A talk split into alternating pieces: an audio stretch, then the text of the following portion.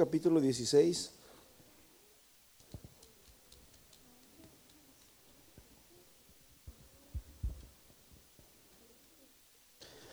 Versículo 13. Y bienvenidos, amén, a la, a la casa del Señor. Aleluya.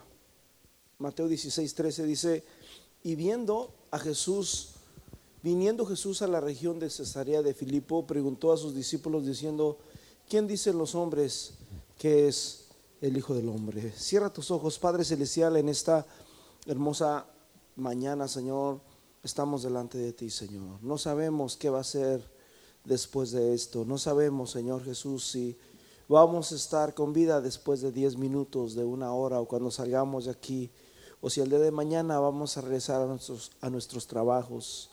Pero sí reconocemos, Señor, que ante todo, Señor, tú tienes el control y que lo que vivimos en la carne lo vivimos en la fe del Hijo de Dios. Gracias, Señor, por tu palabra y permite que tu palabra, Señor, se haga, Señor, un rehema, Señor, en nuestras vidas que tu palabra, Señor, se haga carne en nuestro corazón, en el nombre de Jesús. Amén y amén. Tome su lugar, hermanos.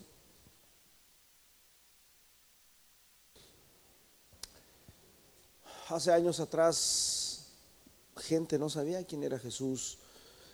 Ahora, mis hermanos, ya todo el mundo sabe quién es Jesús. La mayoría saben, los niños saben. Ah, de una de otra manera, algunos tienen una imagen borrosa de Jesús. Yo cuando era niño Personalmente me enseñaron a un Jesús sin un dedo y con un ojo este visco, era como güerito con cabellos chinitos y le faltaban varios dedos en las manos y en los pies y estaba un cachete también no tenía ¿cómo se dice? estillado y ese era el Jesús que yo conocía, era un Jesús, así fue como me lo enseñaron. Pero ahora ya la mayoría de la gente sabe quién es Jesús.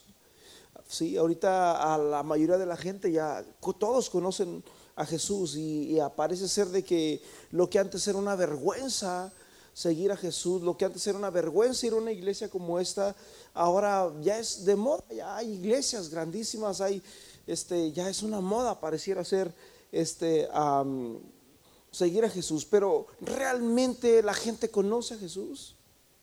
La pregunta es, ¿realmente la gente conoce a Jesús? Jesús se acercó, hermanos. Jesús vivía en ese tiempo. Jesús era, es, tan real como ahora, pero en ese tiempo Jesús estaba vivo. Él, él era uno como usted y como yo. Jesús comía, salía afuera, iba de una ciudad a otra, este, trabajaba en un taller, etcétera, etcétera. Y Jesús le hace una pregunta, hermanos, a sus discípulos y les dice, ¿quién dice la gente que es? el Hijo del Hombre. Hasta la fecha, ¿verdad? Vemos tantas fotos.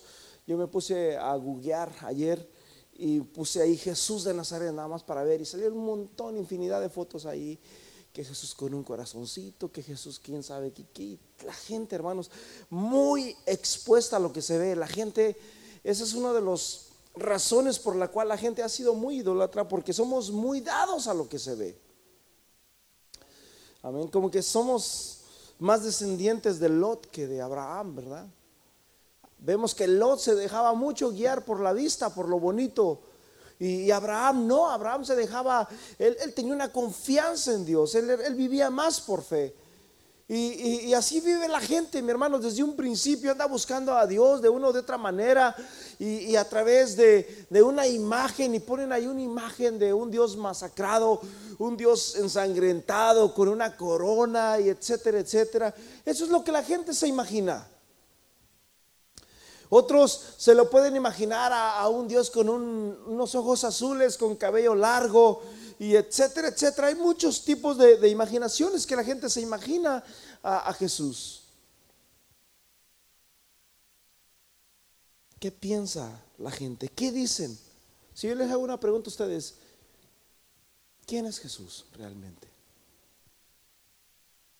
¿Habrá alguien de ustedes que tenga una descripción correcta acerca de quién es Jesús?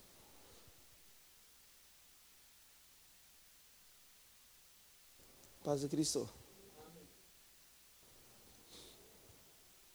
Eh, esta semana ah, escuché una canción muy bonita que a ratito quiero que la proyecten ahí en la pantalla. y se llama Hoy vi Jesús. Hoy vi a Jesús. Y por muchos años yo en mi vida, yo recuerdo que yo le pedía, y mi oración era, Señor, yo quiero oírte, yo quiero oír tu voz, yo quiero oír tu voz.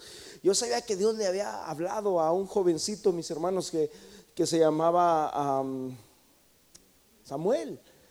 Y que para empezar, Samuel ni siquiera pertenecía al, linaje de, de los sacerdotes. Y Dios tuvo en su misericordia le habló a este jovencito y le Samuel, Samuel.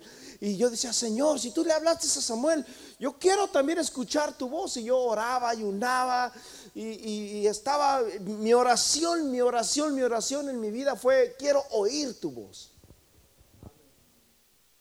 En ese momento no escuché nada, para serle sincero, aunque después, ¿verdad? Aunque no tiene nada que ver, pero escuché la voz de Dios a través de unos sueños.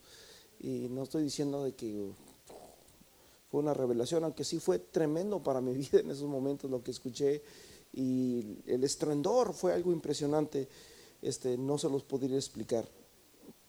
Pero lo que le quiero decir una cosa es, ¿quién realmente piensa la gente que es Jesús? Y, y Jesús mismo hace la pregunta, a Jesús le interesa, ¿qué dice la gente de mí? Para empezar con esto, mi hermanos, quiero decirles algo. ¿Quién fue Jesús?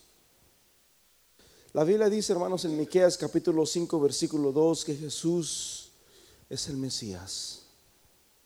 Que Jesús es el Salvador. Amén. En Isaías capítulo 9, versículo 6, dice que la Virgen concebirá y dará a luz un hijo y llamará su nombre Emanuel, que traducido es Dios con nosotros. Isaías 7, 14 o 7, ah, ah, por ahí así. Porque un niño nos ha nacido, hijo de, de perdón, hijo, un niño nos es nacido, hijo nos es dado, y el principado sobre su hombro, y se llamará su nombre admirable, consejero, Dios fuerte, Padre eterno, príncipe de paz. Y la Biblia nos habla muchísimo, muchísimo, muchísimo acerca de Jesús. Así que, ¿quién es Jesús? El Hijo de Dios. ¿Quién es Jesús? El Salvador del mundo. Hace rato cantábamos que Jesús es el Mesías, es el Salvador, es el que entregó su vida en la cruz por nosotros y por sus llagas fuimos sanados. ¿Quién es Jesús?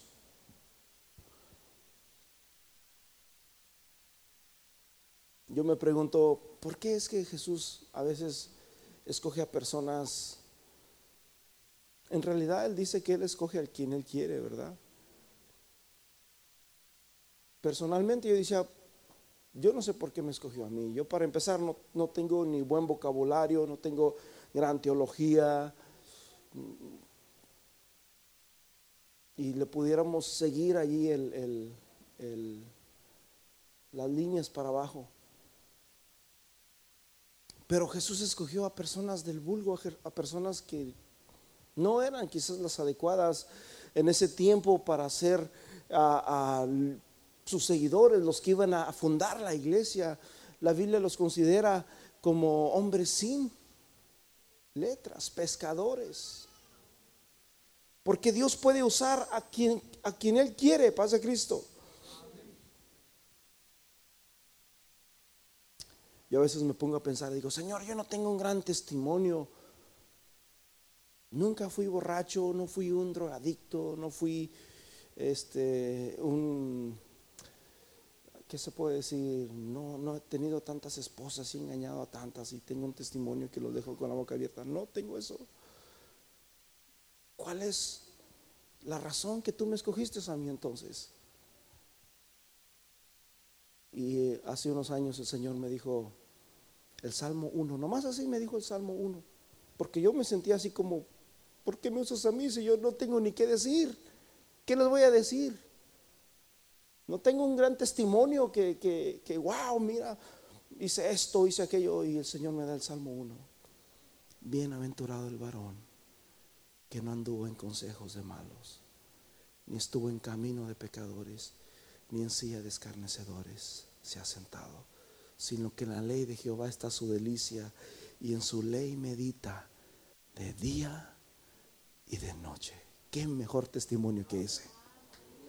Si tú crees que no tienes un testimonio, brother, porque no eres Escúchame, si tú crees que no tienes un gran testimonio porque no eres un matón, un drogadicto, un asesino, un lo que tú quieras vicioso,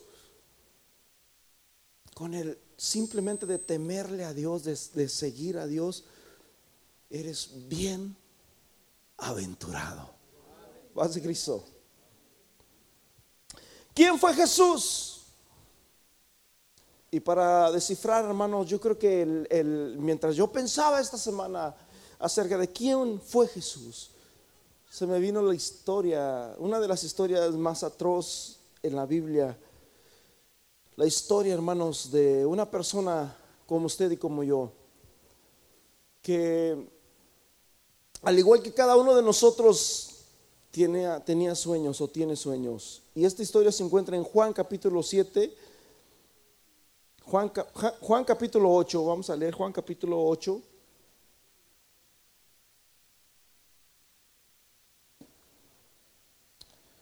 Aleluya.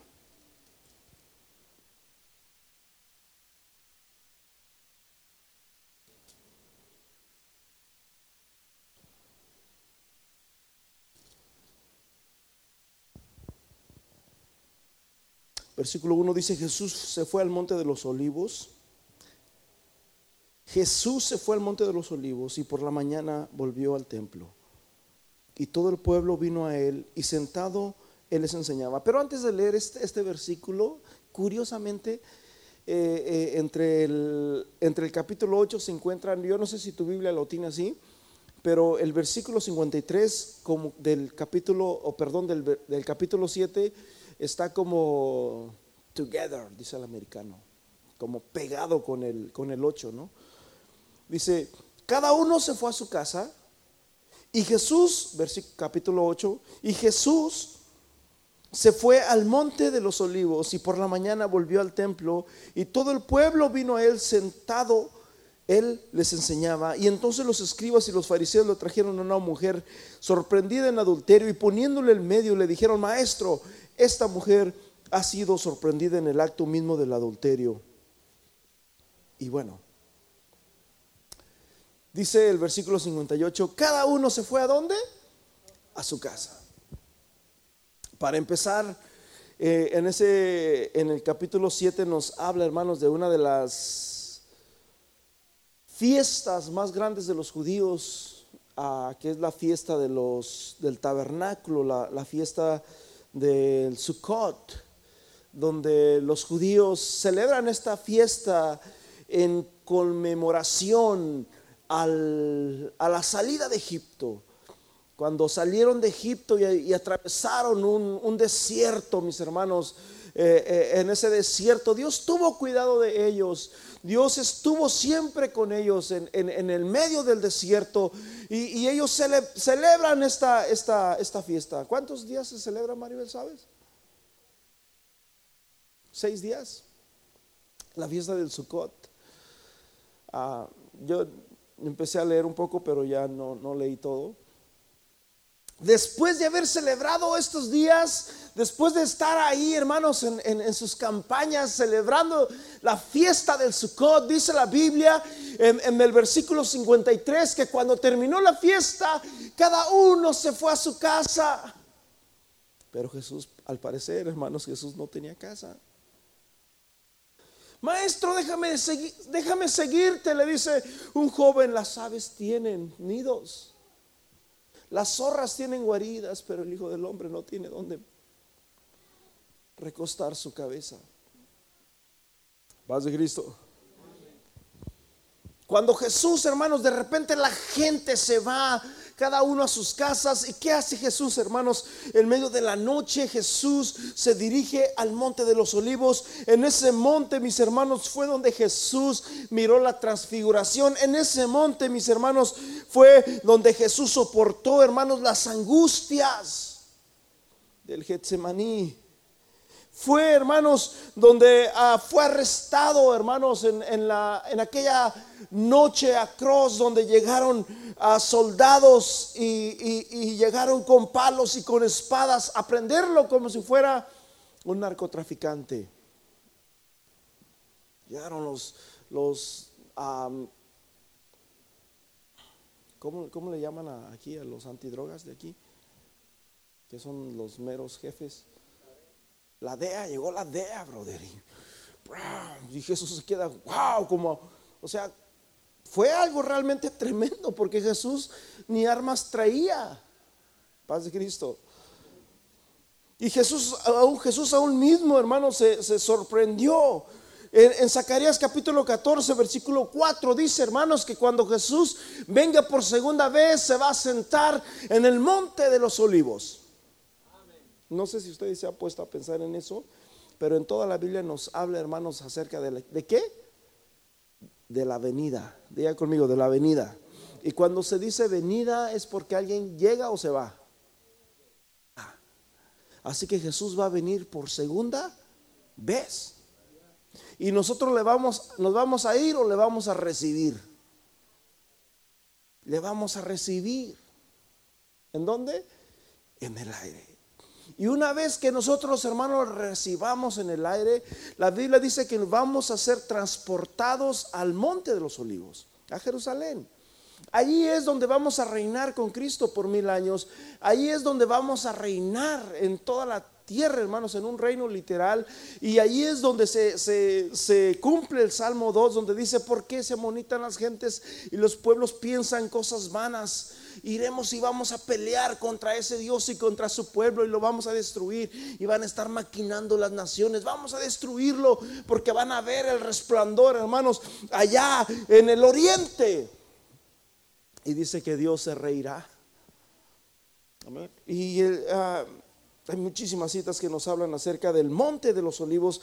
Eh, Hebreos capítulo 11, si no me equivoco, capítulo 12 por ahí también nos habla que Dios nos ha traído al monte, mis hermanos. Y, ahí, hermanos, es, es, donde Jesús se va a orar. Jesús está orando en el monte. Yo no sé si oró toda la noche, yo no sé si un momento descansó, pero al día siguiente en la mañana, mis hermanos, Jesús vino y empezó a enseñar al pueblo y empezó a decirle al pueblo, a ámense los unos a los otros, busquen la paz, seguir la paz y la santidad. Y ahí empezó, hermanos, Jesús a compartirles a, las naciones, a la gente, al pueblo. Cuando de pronto, mis hermanos, se escuchan gritos, se escuchan a gente molesta, se escuchan piedras traían a una mujer, hermanos, que habían encontrado en el pleno acto de adulterio y la traían, hermanos, para juzgarla, para, para ver cómo moría frente a Jesús. Ni Jesús mismo podía salvarla, es lo que pensaban eh, eh, estos hombres, los escribas y los fariseos.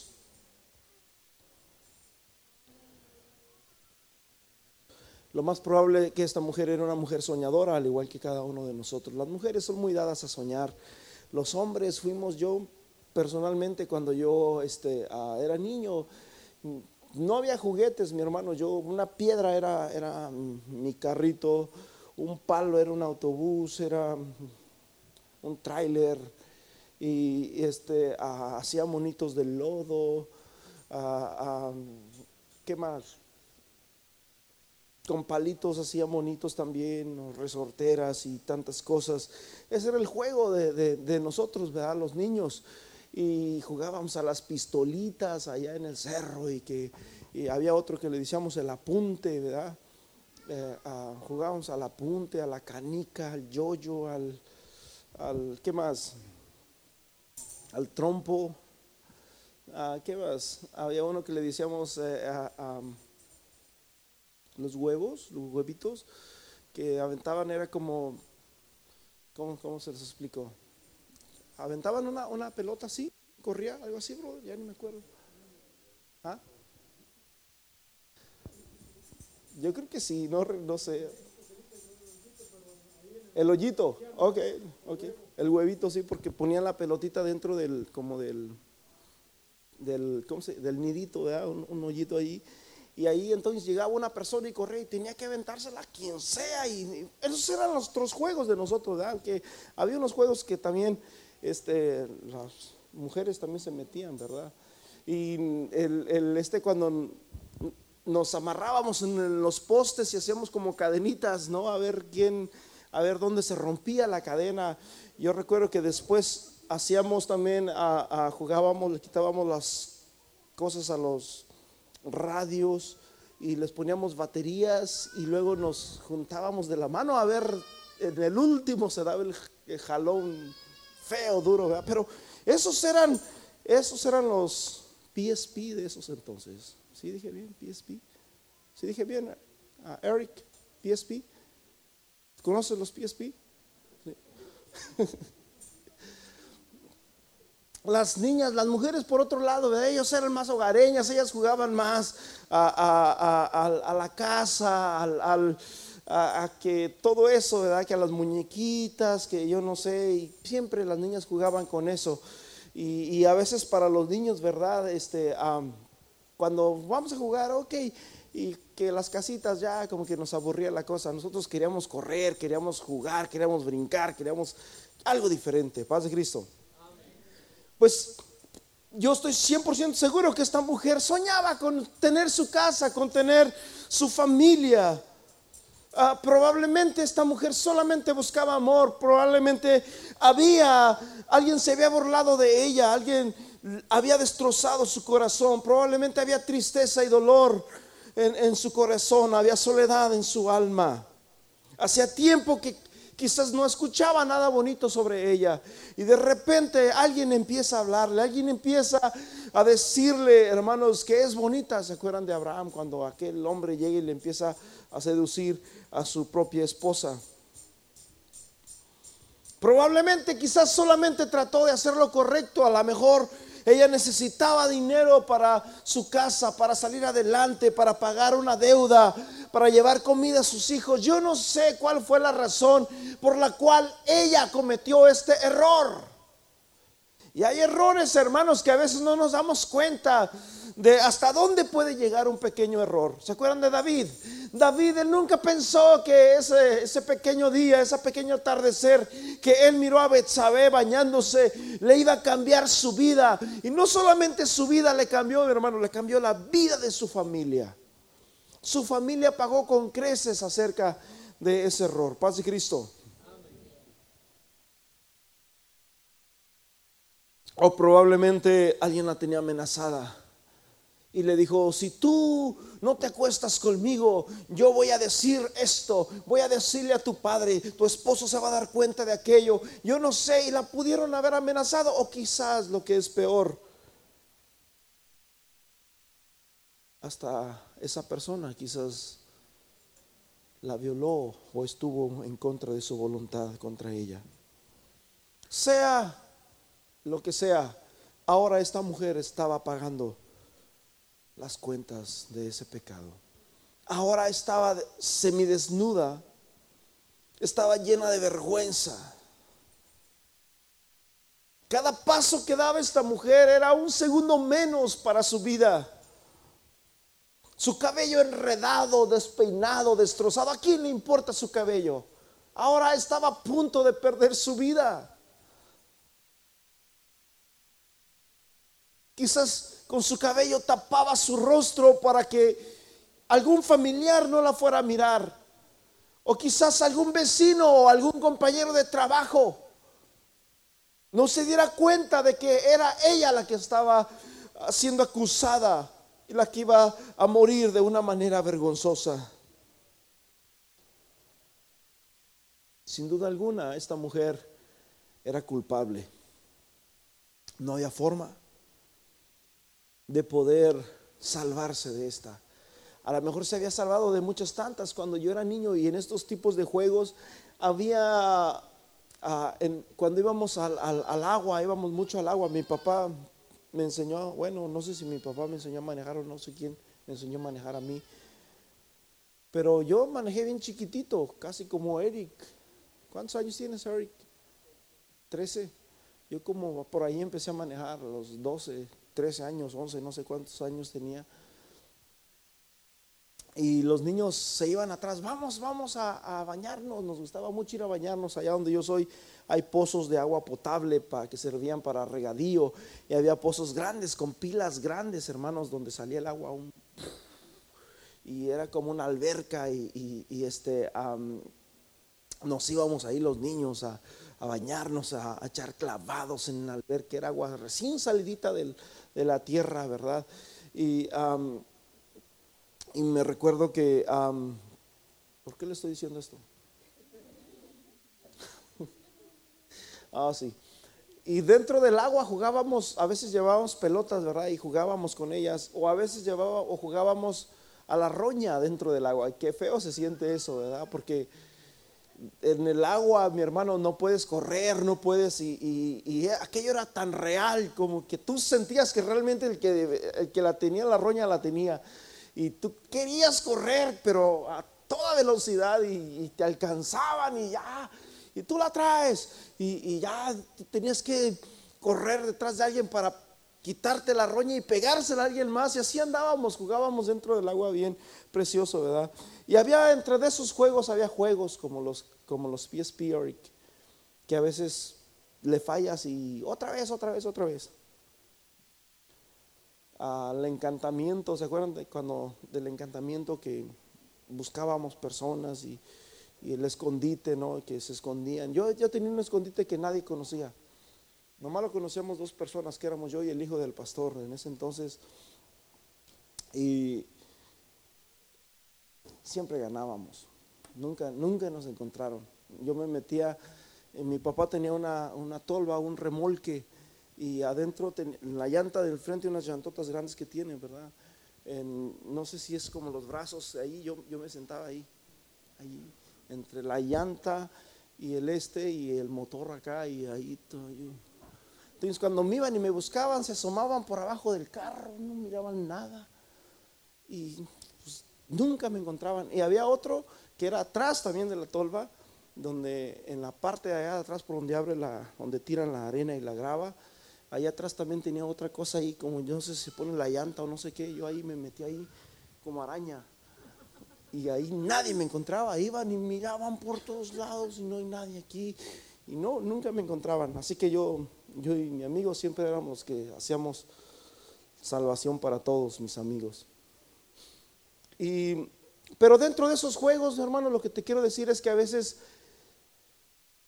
cuando perdías, tú podías decir, otra vez, otra vez, otra vez, otra vez.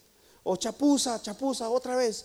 Y, te daban otra vez chance de que volvieras a empezar, ¿no? y volvías a empezar otra vez de cero, pero a veces en la vida, mis hermanos, cuando vienen errores, ya no puedes volver a empezar. Paz de Cristo.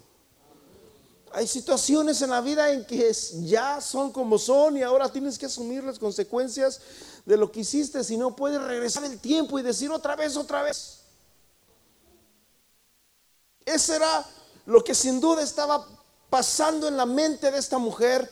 No había salvación alguna para ella.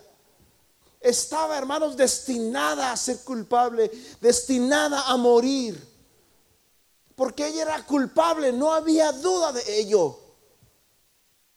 Y cuando llegan, hermanos, con su único Salvador, probablemente a lo mejor mi papá yo creo que todos tuvimos el, privilegio de tener un padre, la mayoría, ¿verdad? Y nuestros padres fueron los que dieron la cabeza por nosotros en muchas, en muchas áreas de la vida, principalmente cuando nos metíamos en problemas. Y, probablemente esta mujer tenía una pequeña luz, una pequeña esperanza. Oh, me llevan a Jesús. Oh, ahí está Jesús. Y le empiezan a decir, a ver Jesús. El versículo 5 en la ley Moisés mandó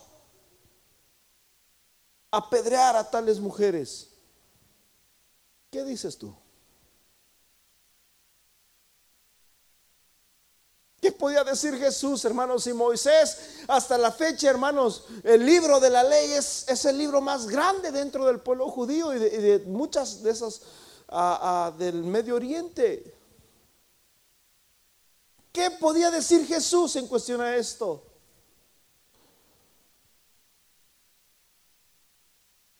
Versículo 6 dice, mas esto decían para acusar, acusándole para poder acusarle. Pero Jesús se inclinó al suelo y escribió en tierra con el dedo. Como que Jesús los ignoró. Jesús, en la ley está escrito que estas mujeres deben de ser apedradas. ¿Dónde está el varón? ¿Quién sabe? Los varones siempre se salen con la suya, ¿verdad? Padre Cristo.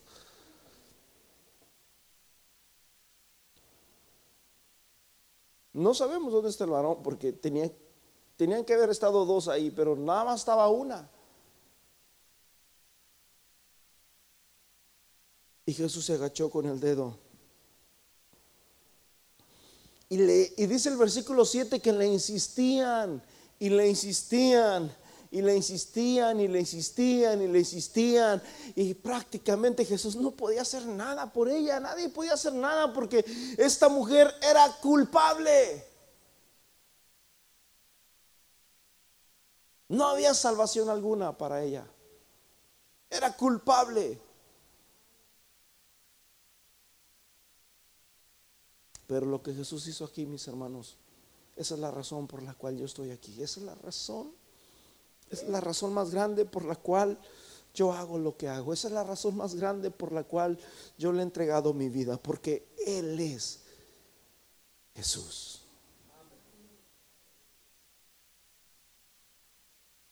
E inclinándose de nuevo, versículo 8. Bueno, versículo 7. Y se enderezó y les dijo, Jesús está agachado, escribiendo con sus dedos. ¿Qué escribió? ¿Quién sabe qué escribió? Y empezó a escribir, empezó a escribir con el dedo, mi hermanos, con la punta de su dedo tocando la tierra. Empezó a escribir, escribir, escribir, escribir. Y, y, a ver, Jesús, no vas a decir nada. En la ley está escrito que estas mujeres deben de ser apedradas, deben de ser muertas. ¿Qué vas a hacer, Jesús? A ver, tú que salvas tú que salas a los enfermos, a muchos enfermos, Jesús los sanó. A otros, dice la Biblia, que eran espíritus. Paz de Cristo. O sea que hay enfermedades y hay enfermedades también que son por ¿qué? Espíritus.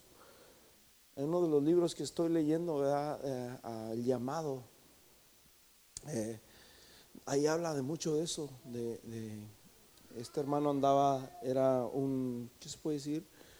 Evangelista, un misionero en África y es un doctor. Cuando él llegó allá, dice, pues yo quería sanar todo con medicina, pero de repente me di cuenta de que allá hay mucha brujería.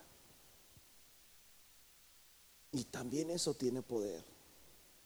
Y empezó, empieza a explicar, ¿verdad? Y habla muchos relatos, habla de un relato de un joven que se convirtió Dice que allá creen, ellos creen de que hay espíritus buenos y hay espíritus malos y cada persona tiene un espíritu, ya sea bueno o malo. Y si tú haces enojar al espíritu bueno, entonces él te va a enfermar, te va a hacer que te vaya mal, te va a, etcétera, te va a hacer la vida de cuadritos.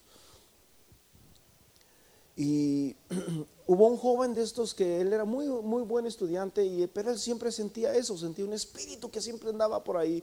Y dice que de repente este, eh, él se quedó en el hospital y se hacía enfermo, y, pero estaba bien. ¿Y por qué estás aquí? Vete para tu casa, ya no hay lugar para ti. No, pero es que yo quiero estar aquí. Hasta que les dijo él, es que la verdad, alguien me dijo que aquí está Dios, y, y yo en mi casa no puedo estar a gusto porque no puedo dormir en las noches. Y empezó ahí y, le dijo, el médico se queda, wow. Y después, ¿verdad? Ah, le dieron trabajo ahí, ok, te vamos a dar trabajo. Y les empezaron a hablar de Dios. Dice que este joven empezaba a cantar y a cantar y a cantar. Y empezaba a alabar y gritaba, gloria a Dios, aleluya. Se podía ver lo que Dios había hecho en la vida de este joven, dice este hermano, ¿verdad? Después dice que se bautizó, después este, oh, antes de ser cristiano, él iba con brujos. Hermano, no anda yendo con brujos, Fue con brujos, se dice que allí con los brujos le dieron unos amuletos. Este va a ser para esto, este va a ser para esto, este va a ser para esto. Y cuando él se convirtió y se bautizó, lo primero que le dijeron es, tienes que tirar esos amuletos. Y dice que él no lo hizo así, no, no los tiró todos. Y eso fue, brother. Una de sus perdiciones. Después de que Dios lo sanó, lo rescató y todo eso, al final de cuentas, dice, dice el hermano que miraba un ángel, venía un ángel que de repente empezaba a cantar canciones raras y que empezaba a actuar de una forma rara y, qué pasó que se iba, primero se iba todas las tardes, se iba y se desaparecía y después iba noches enteras, noches enteras que nadie sabía de él y nomás al día siguiente llegaba y estudiaba la Biblia y, y, ya después se, dieron cuenta, ¿verdad? les confesó de que un ángel venía y, y él les decía todo, él les enseñaba las canciones, él les decía todas las cosas. ¿Y cómo es el ángel? No, pues es un ángel muy hermoso. ¿Y qué te dice de Jesús? Dice que Jesús este, es el Hijo de Dios o algo así, ¿verdad? Pero así. Yo me quedo, wow. Y todo fue por causa de un amuleto que este hombre tenía en su casa. Después, hermanos, se desapareció, no supieron qué pasó con él, no supieron, no saben si murió, no saben si se, qué pasó, nada, nada, nada. Tú le hablaban, ese ángel no es Dios, es que Satanás se viste también como ángel de luz y él se molestaba, se, enfurecía y hacía muchas cosas raras, ¿verdad? Y, etcétera, etcétera. Entonces, hubo muchas de estas cosas, ¿verdad? Eh, de que cuando Jesús sanaba a los enfermos, a veces eran espíritus y a veces eran ah, enfermedades, paz de Cristo. Se agacha Jesús en el suelo, mis hermanos, y, de repente se levanta y, los mira cada uno de ellos y le dice, el que de ustedes esté sin pecado, si el primero en arrojar la primera piedra. En aquel entonces no era una acusación, era una piedra literal. Y dice la Biblia, mis hermanos, que se empezó a ir de uno en uno, de uno en uno, desde el más grande hasta el más chico. Y, me sorprende, mis hermanos, al versículo 9 dice que Jesús quedó solo con aquella mujer. Jesús quedó solo con aquella mujer. El único que podía acusarla, el único que podía, hermanos, realmente decir, tú mereces ser muerta, porque hermanos, Jesús es santo. Jesús es puro. La Biblia dice que Dios es fuego consumidor, pero también Dios es un Dios de misericordia. Fíjense cómo actuó Dios aquí.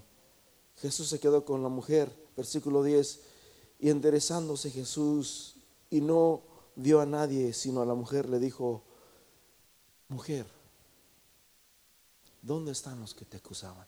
aquella mujer estaba agachada comiendo tierra y toda despeinada, toda... ya no había oportunidad, estaba a punto de morir, hermanos. Lo único que miraba era su muerte, su vida estaba contada por segundos. Lo único que estaba esperando era esperar a que el, uno de sus familiares o una persona que quizás la conocía arrojara la primera piedra. Y la mujer, hermanos, después de no escuchar nada alrededor, mujer, ¿dónde están los que te acusaban? la mujer dijo, sí es cierto, ya no escucho ruido. ¿Qué está pasando? Me imagino que la mujer también se enderezó y empezó a mirar de, de abajo, de abajo, de abajo.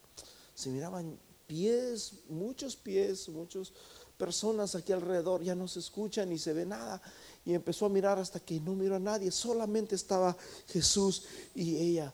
Y, la mujer le dice, todos se han ido.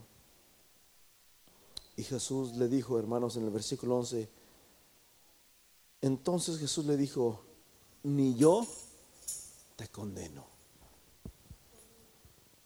Vete y no peques más. Paz de Cristo ni yo te condeno. Ya no había salvación para ella. Pero hermanos, siempre Jesús tiene una solución. Hay personas que piensan que ya no tienen solución y se van detrás de una arma, se van, hacen tantas cosas, destruyen su vida, sus familias. Pero Jesús, hermano, siempre tiene una solución. Ahora, ¿Quién es Jesús? ¿Quién es Jesús?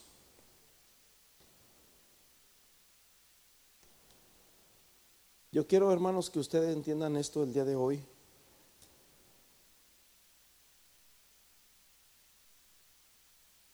Hermano, pasa, pasa para acá, mi hermano. ¿Quieren ver a Jesús? Los presento.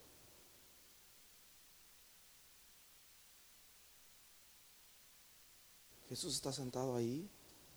Los puedes ver en la cara, en el rostro de esos niños. Lo puedes ver. Aquí está Jesús. Gracias, brother.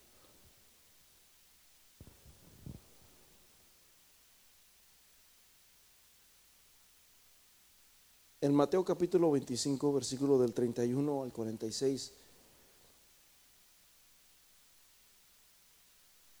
Jesús nos habla una historia tremenda, brother.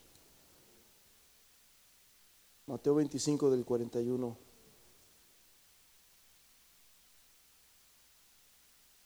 Versículo 42, porque tuve hambre. Jesús tiene hambre. Pero en realidad es tu vecino el que tiene hambre. Tuve sed. Jesús tiene sed. ¿Tú conoces a alguien que tenga hambre o sed? ¿A un vecino, a un compañero de trabajo? Tuve sed y no me diste de beber. Versículo 43. Fui forastero yo no sé usted, pero yo cuando estaba en México, principalmente de niño, y a veces acompañaba a mi papá y a mi hermano Mike, que eran los choferes, eran los que hacían los negocios en la familia y en, la tolva que teníamos. Yo y un primo mío éramos, yo me salía de la escuela, yo no, no quería ir a la escuela, y cuando me daba cuenta de que iban a ir a Celaya o que iban a ir a no sé dónde, yo me escondía y me subía atrás en donde avientan la arena y la grava. Ahí me escondí ahí, duraba minutos ahí escondido. Y ya cuando arrancaban el motor y se iba, ya cuando se iba, allá mero arriba, hermanos, en, la parte de, tiene como una gorrita, ¿verdad? Que se sienta arriba de la cabina. Yo me sentaba ahí, bien contento. Y después, hermanos, en la sombra, como era tempranito en la mañana, miraban la sombra a mi hermano, ah, caray, ¿quién va allá arriba? ¿Quién es el que va allá arriba? Me bajaban a mí, vente para acá, ya me metían allá adentro, yo bien feliz ahí escuchando música.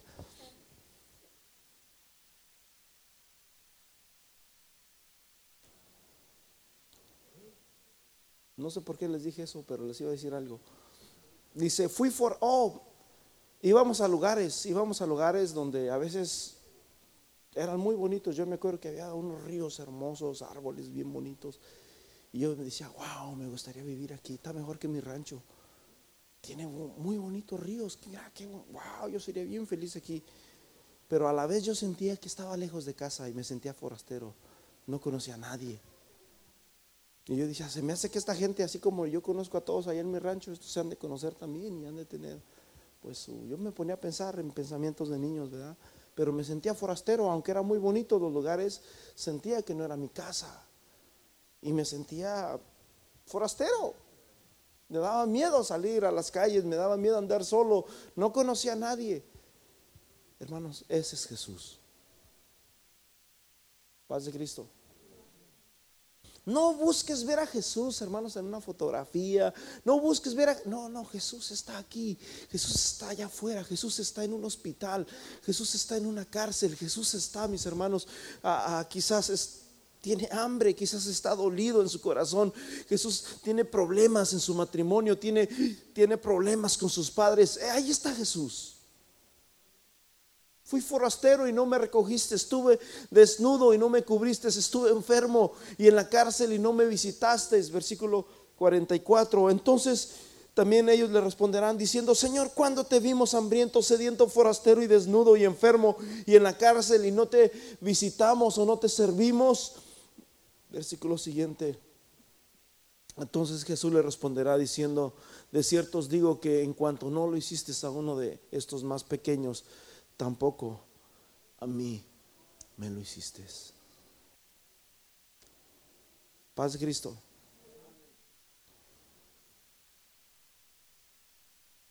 Así que ya sabes dónde está Jesús. Hay gente, mis hermanos, yo cuando era niño en la escuela, principalmente, siempre había alguien que torcía la boca. O te sacaba la lengua. O decían cosas, señas, ¿verdad? Como diciendo, estás feo, mira, no sé, o cualquier cosa. Y a veces como cristianos, a veces quizás no lo hacemos así, pero sí actuamos feo. A veces ignoramos a Jesús que, está necesitado y nos hacemos de la vista gorda. Tenemos que tener más amor, Tenemos que tener más amor. No podemos, no podemos ignorar a Jesús. Si tú te das cuenta de alguien que realmente necesita y que alguien que, tú lo puedes ayudar con un vaso de agua, con un galón de leche, ¿qué te cuesta? Yo los invito a que hagamos algo diferente. Yo los invito, mis hermanos, para que si tú te das cuenta que alguien está pasando momentos difíciles, que tú lo conoces, llámale, ve, visítalo.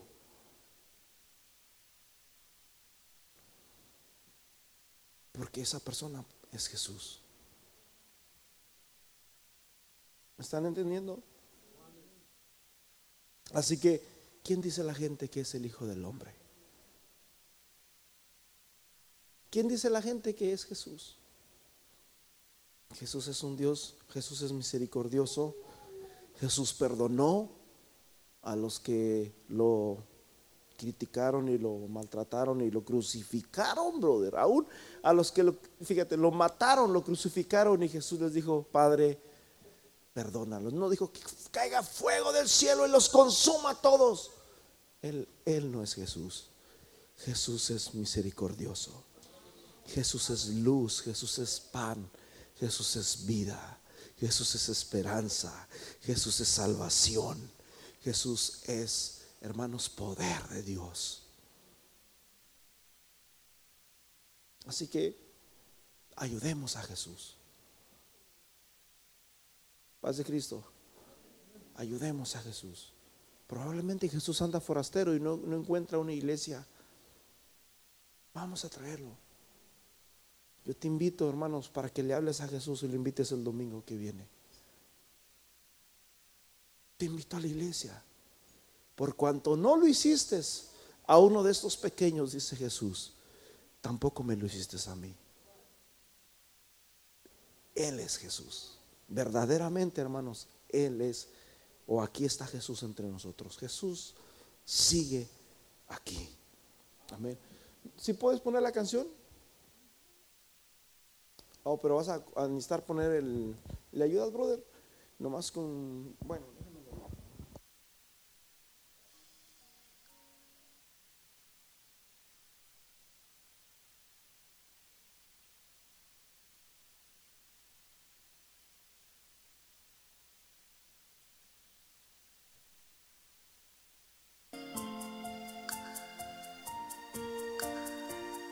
Yo vi a Jesús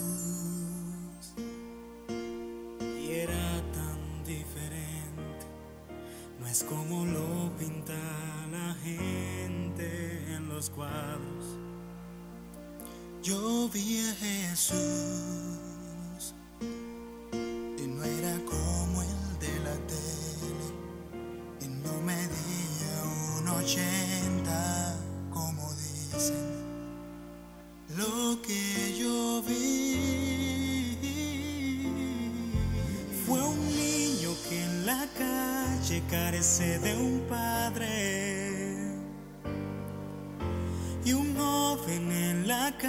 cárcel implora el perdón, oh sí. Y un anciano que metido en un asilo exige cariño.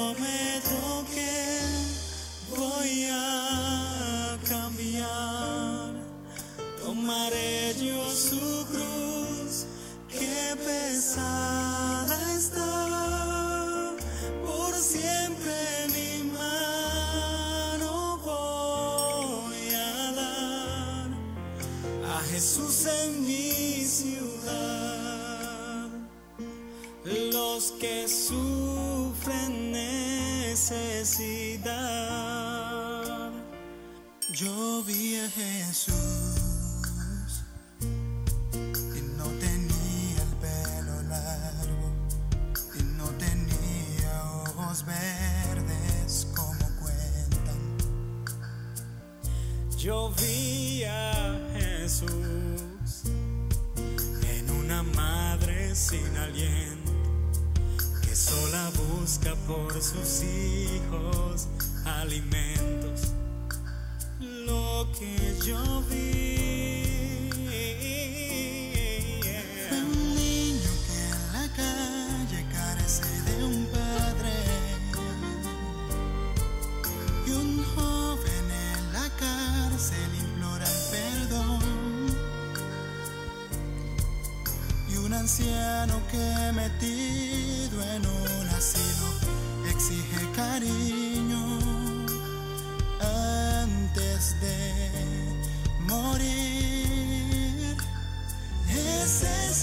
Jesús